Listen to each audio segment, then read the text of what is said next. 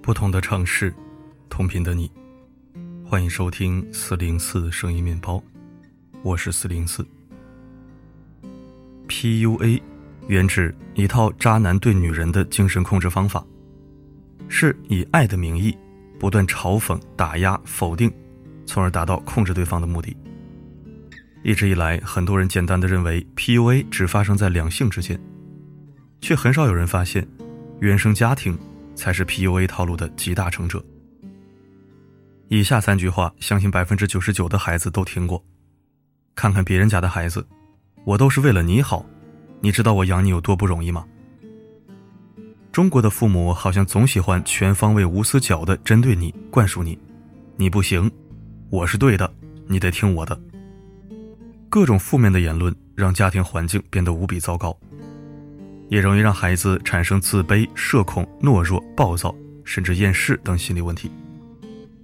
严重的还会困在这种情绪当中，一辈子也走不出来。那么，为什么中国的原生家庭这么喜欢 PUA 呢？因为 PUA 出来的孩子最听话。为了让孩子长记性、听话，中国父母总是想方设法，用尽各种手段。他们乐于听到别人夸赞你家孩子真听话。好像听话就是一种多么优秀的品格。在我看来，每件事都顺从父母的孩子，会逐渐无法摆脱家庭的桎梏。所谓的听话，不过是以情感之名行虐待之事。打压式教育摧毁自尊心。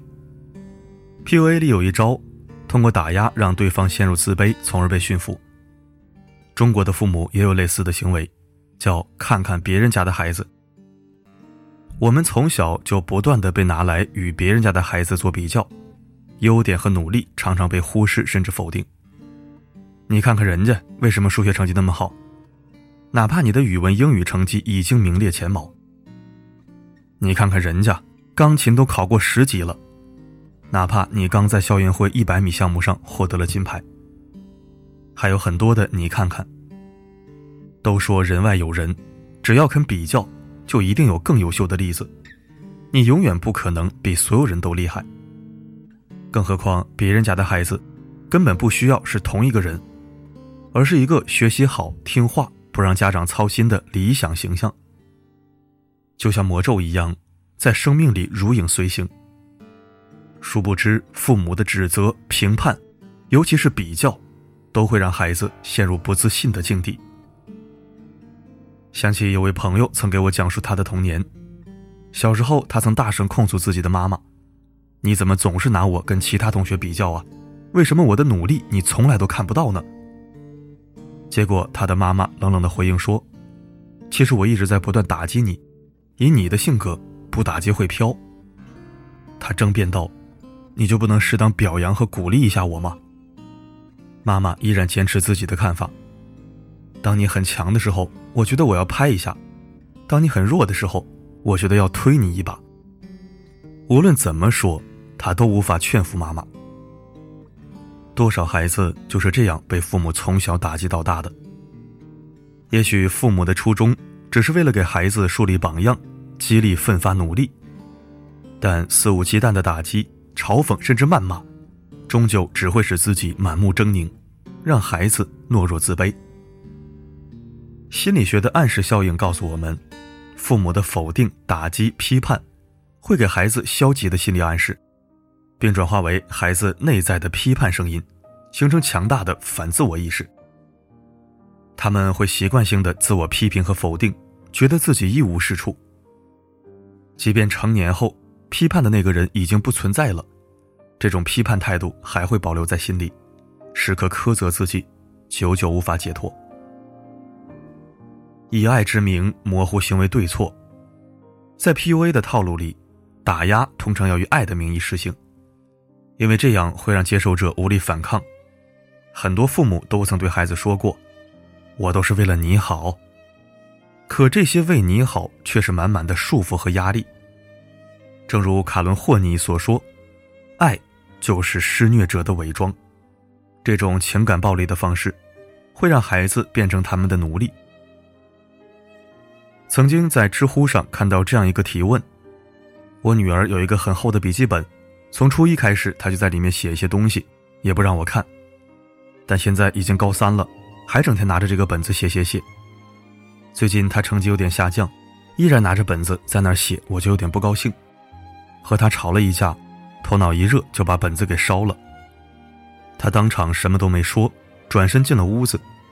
我想让他反思，就没有管，结果直到现在都没有再吃饭。我烧完也有点后悔，但是没想到他居然到现在还在跟我抗议。他以前说过这个本子是他最重要的东西，可不管我骂他还是求他，他都不愿意搭理我。问他本子里记了啥，他也不说话。后面我拿手机威胁，才告诉我本子里记了他这么多年积累的小说灵感。打算等高考结束就动笔写。然后我再怎么跟他说话，吼他也都不理我了。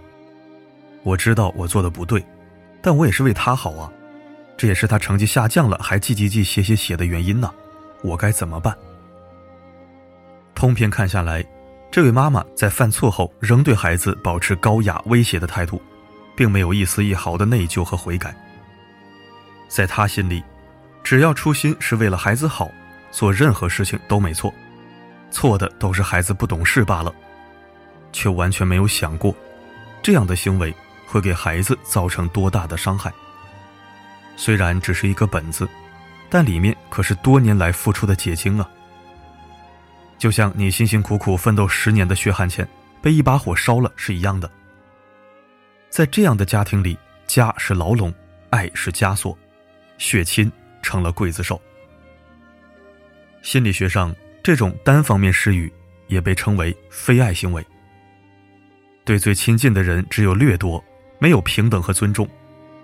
一味塞给孩子自以为好的，却不愿倾听孩子的心，这其实是家长的一种自我满足而已。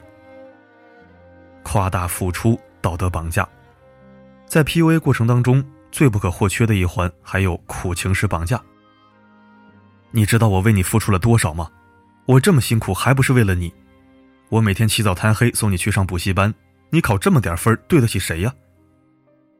苦情教育的本质其实就是控制欲，通过对孩子抱怨生活的苦，诉说自己的不容易，刻意让孩子产生一种愧疚感，来让孩子听话顺从，便于管理。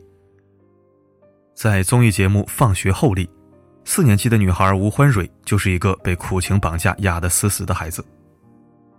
吴欢蕊的妈妈是一个印刷厂工人，为了让女儿更有出息，每天逼着她努力学习。即使吴欢蕊已经是全校前三，妈妈还是不满意，非要考第一不可。就连课外的舞蹈训练也必须练到最好。有时为了不耽误时间，还要求一边压腿一边看书。吴欢蕊只要稍有反抗，妈妈就开始倒苦水。妈妈一天上班辛辛苦苦的，为了什么呀？就是为了供你。让你有出息。后来，吴欢蕊不胜其烦，带着哭腔喊出了自己的不满：“不要再这样对我了。”谁知妈妈竟离家出走了。这逼得吴欢蕊不得不低头认错，承诺以后会听话，会好好学习。妈妈的目的是达到了，但孩子的内心却无比委屈压抑。为了回报父母的厚爱，他只能放弃自我。为父母而活，不敢有任何行差踏错。这个片段看得很多人伤心落泪。从头到尾，父母没有一句安慰、鼓励和关心，有的只是抒发自己的难处，然后责备和命令。潜台词就是：我们为你付出了这么多，你不听话就是没良心。有人说，家庭教育中有两种极可怕的东西，叫做付出感和牺牲感。当父母经常用他们来道德绑架，去约束孩子的行为，孩子在面对父母时，就只会产生强烈的不安、焦虑和愧疚，久而久之，将渐渐缺失所有的安全感，不断压抑自己的需求，难以建立起完善的自我。这样的情感绑架，比为你好更难挣脱。原生家庭的 PUA，或多或少都会对孩子造成深远的影响。总体来说，主要有三种后果：一是人身捆绑。由于长期以来被禁锢在父母的阴影之下，有的孩子会对自我身份认知变得模糊，不懂得区分自己的需求和父母的需求，无法摆脱对原生家庭的依赖。就像《奋斗》中饰演华子的朱雨辰，在妈妈多年来令人窒息的控制下，几乎没有任何自理能力。今年四十二岁的他还过着单身生活。他不是自愿单身，而是逃不过妈妈的超高要求。朱妈妈对儿子的每一段感情都清楚，每一段感情都有干涉。朱雨辰也试图反抗过，但最后都拗不过妈妈，被一步步同化，变成妈宝。在朱妈妈眼里，儿子就是自己的私人财产，这辈子怎么活应该由他来决定。第二是情感疏离。也有的孩子在原生家庭的 PUA 下，爆发出惊人的逆反心理。在电影《博德小姐》中，博德终日被妈妈打骂，忍无可忍之下对妈妈说：“你说吧，养我到底花多少钱？我长大会赚很多钱，开一张支票还给你，再也不用跟你说一句话。”为了摆脱控制，他们会敢于对亲情这场交易明算账，把父母与孩子的关系。异化成了赤裸裸的金钱往来，再无情感可言。第三，危害社会。曾经有一个少年犯接受采访时说：“我十二岁的时候，爸妈就离婚了，我妈每天骂我说我没用，说我是废物，从来没有夸过我。”这样的遭遇让他憎恨自己的母亲，但因为无法报复母亲，只能把愤怒和羞耻投射到社会，瞄准比自己弱的人。抽刀捅向更弱者，企图通过极端的行为，找回属于自己的力量感和主宰感。在孩子幼小的心灵里，父母就是整个世界的中心。一旦父母的教育出现偏差，就会埋下一颗扭曲的种子，最终长向何处，无人能预知。新生儿刚来到这个世界上的时候，没有任何自理能力，也没有想法，处于任人摆弄的状态。很多父母对于孩子的印象也固化在这个时期，以至于几年后，忽然发现孩子有了自己的思想，开始不受控制，就会产生一种心烦的感觉。于是他们便不和孩子建立积极的亲子关系，只按照自己的意愿一味控制，甚至疯狂的 PUA，榨取情感补偿价值。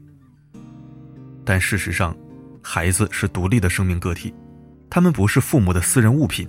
他们需要有自己的生活。毕竟，父母总有离开的一天，只有独立的孩子才能照顾好自己，完成人生的下半场。心理学家斯考特·派克说过：“懂得分离的爱才是真爱。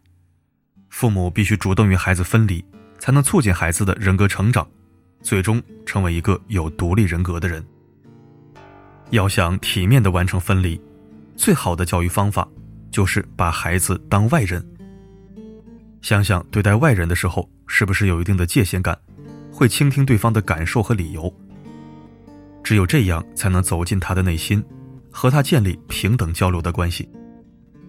对待孩子也是一样的道理。即使你带给了他生命，养育了他，也不代表可以支配他的人生。在子女能够把握自己生活的时候，就应该及时放手。最后，以纪伯伦的一段诗作为结尾：“你的儿女其实不是你的儿女，他们是生命对于自身渴望而诞生的孩子，他们借助你来到这个世界，却非因你而来。他们在你身旁，却并不属于你。你可以给予他们的是你的爱，却不是你的想法，因为他们有自己的思想。你可以庇护的是他们的身体，却不是他们的灵魂。”因为他们的灵魂属于明天，属于你做梦也无法到达的明天。你可以拼尽全力变得像他们一样，却不要让他们变得和你一样。因为生命不会后退，也不会在过去停留。你只喜欢我微笑，你决定我的需要。我要怎么说才好？我不是为你制造，关心像是泥沼。住我往下掉，还是漂亮够好？透过你的视角，把我的喜好随便删掉，变成你要的调调。你为我好，我，知道。感谢收听。昨天分享了教育企业家俞敏洪，今天就想分享一篇家庭教育类文章。也确实很久没有探讨这方面话题了。文章是非常不错的文章，希望能让更多人产生共鸣，也同时能鞭策和帮助到正在教养孩子的大小家长。我很幸运，没有遭遇过这样的家庭 PUA，从小到大都是尽可能的做自己想做的事儿，没有太多阻力和干涉，也会适当收到爸妈的鼓励和夸奖。我爸虽然不太善于表达。偶尔也会不赞同我的想法，但始终是一种管不了就不管了的态度，没有用父爱的权威压制我。我妈可能是这个世界上鼓励我最多的人了，毕竟女人嘛，更善于表达和流露。我的成长过程中，貌似倒是总喜欢自己对自己 PUA，天生的自虐型，怪不得别人。愿天下父母都对自己的孩子有一颗有爱之心。是朋友一样的爱，而不仅仅是压得人喘不过气来的、看似恳切实则桎梏的亲情之爱。好了，今天的分享就到这里，我是四零四，不管发生什么，我一直都在。